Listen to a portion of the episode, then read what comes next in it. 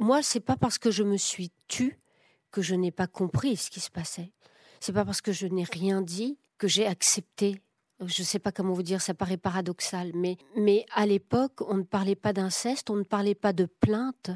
C'était un sujet totalement tabou. Non pas que ça, ça soit plus tabou, parce que, en fait, l'impression que ça me donne depuis que je fais ce film, c'est qu'il n'est pas tabou de le faire, mais par contre, il est tabou de le dire et de le penser. Et, c'est cet espace de pensée collective sur un traumatisme collectif qu'on a voulu créer avec Anastasia.